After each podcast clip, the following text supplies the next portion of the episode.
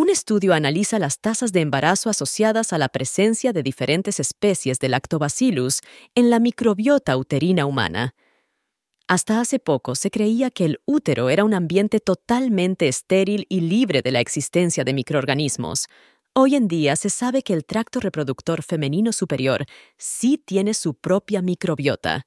El género más abundante que se encuentra tanto en la flora vaginal como en la uterina es Lactobacillus, cuya presencia ya ha sido descrita como beneficiosa y asociada a la salud del tracto reproductivo.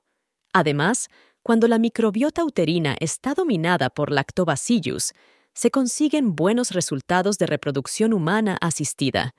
En un estudio reciente, realizado entre agosto de 2020 y junio de 2021 en una clínica de fertilidad en Japón, se ha investigado la presencia de lactobacillus en el útero y su correlación con las tasas de embarazo a nivel de especie. Se trata de un estudio retrospectivo que incluyó a 151 mujeres con antecedentes de fallo de implantación recurrente en ciclos de fecundación in vitro, de las que se recogieron muestras endometriales y se analizaron microbiológicamente. La microbiota de los pacientes se clasificó en lactobacillus dominante, cuando lactobacillus representaba mayor o igual al 80% del microbioma, y lactobacillus no dominante cuando lactobacillus representaba menor del 80% del microbioma.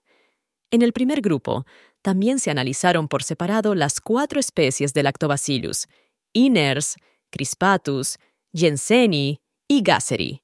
En el estudio, las bacterias más abundantes encontradas en el útero de pacientes con fallo de implantación recurrente fueron Lactobacillus, seguidas de Gardnerella, Streptococcus y Bifidobacterium, y no se observaron diferencias estadísticamente significativas entre los grupos Lactobacillus dominante y Lactobacillus no dominante en relación con los resultados de la fecundación in vitro. Sin embargo, cuando se analizaron las especies por separado, se observaron puntos importantes.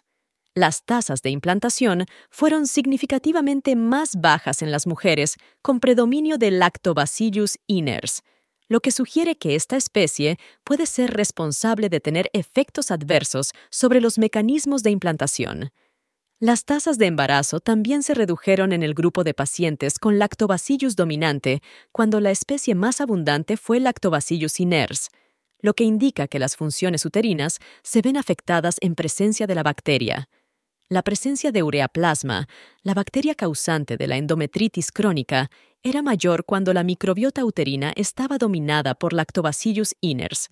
Por lo que se puede observar en los resultados obtenidos, existe una correlación negativa entre la abundante presencia de Lactobacillus iners y las tasas de preñez.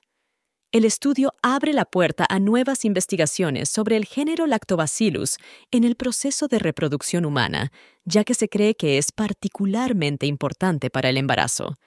Y Genomics ofrece la prueba EMMA, que detecta cuatro especies de lactobacillus, además de otras bacterias presentes en el endometrio que pueden estar asociadas con mejores resultados reproductivos.